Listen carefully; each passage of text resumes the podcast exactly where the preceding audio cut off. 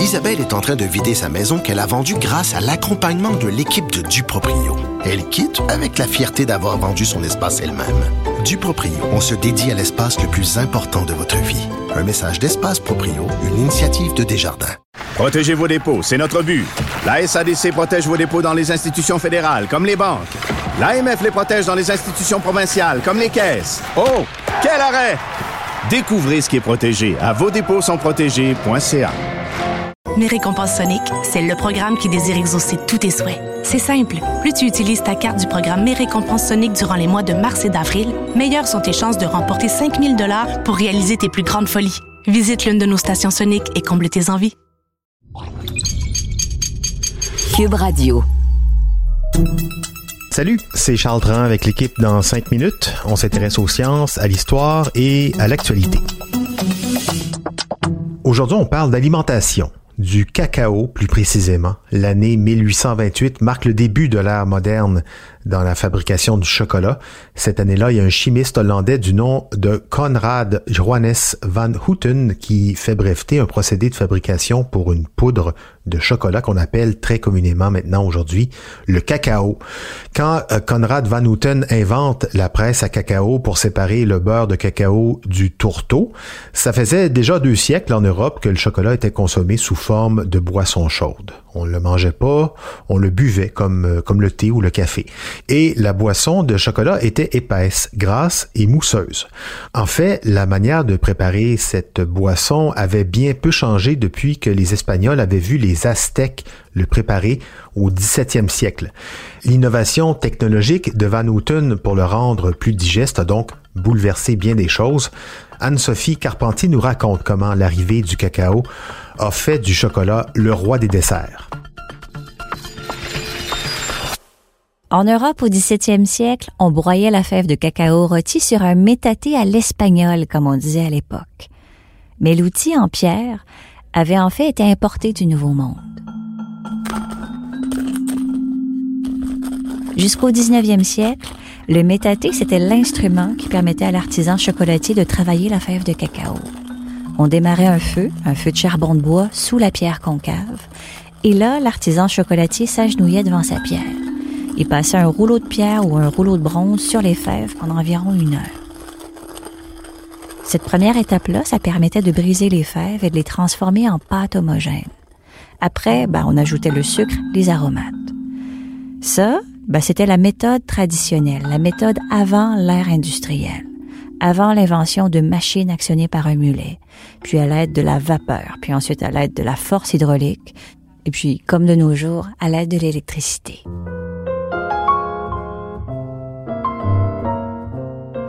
Compte tenu que c'était un procédé long et demandant de réduire à la main les fèves de cacao comme ça, on a vu apparaître en Europe au 18e siècle dans les commerces des mélanges tout prêts de pâte de cacao qui contenaient du sucre, la cannelle, la vanille et parfois d'autres ingrédients.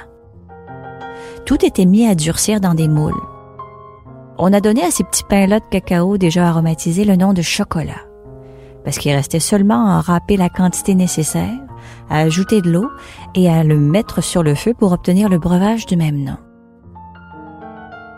Et puis ensuite, dans une chocolatière métallique, on agitait le liquide de manière à le rendre presque totalement mousseux. Et on faisait ça à l'aide d'un moulinet, qu'on appelle aussi le molinillo, qu'on faisait rouler entre les deux paumes des mains.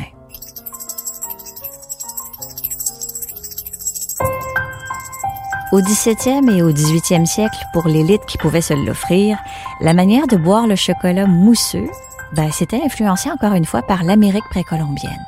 Les Aztèques, les Mayas, les Olmecs, ben, ils étaient les premiers peuples à boire le chocolat. Et pour eux, la mousse du breuvage de cacao était la partie la plus sacrée. On transvasait le breuvage d'un récipient à l'autre pour former une mousse. Et la mousse aurait contenu la force vitale du dieu du vent le dieu B.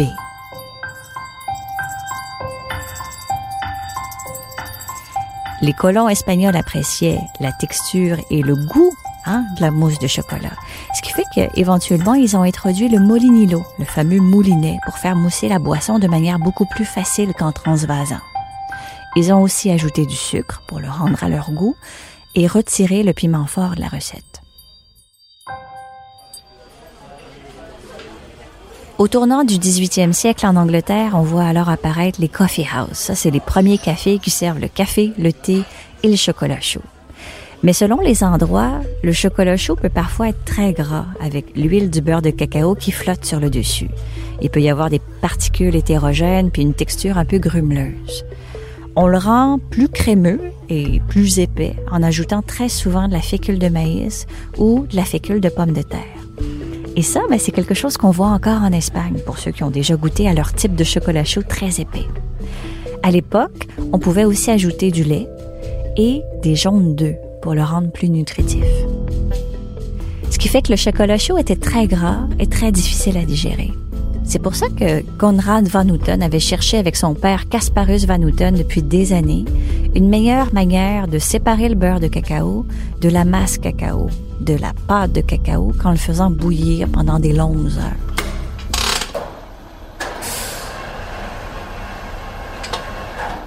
Dans la presse hydraulique créée dans l'atelier des Van Houten en 1828, la pâte de chocolat, la masse cacao, qui contient presque 53% de matière grasse, était soumise à une forte pression et là, elle laissait s'écouler une matière fluide. On la filtrait, on la purifiait pour donner le beurre de cacao. Et le tourteau résiduel concassé et pulvérisé a donné la poudre de cacao. À partir de là, le breuvage épais gras et mousseux qui avait régné en maître pendant plus de 200 ans en Europe, puis avant ça pendant plus de 2000 ans en Mésoamérique, ben, il s'est transformé en roi suprême des desserts. C'est que à partir de là, on avait le cacao et le beurre de cacao. Le cacao pouvait être employé facilement pour faire euh, les chocolats chauds plus digestes, mais aussi des confiseries et des gâteaux.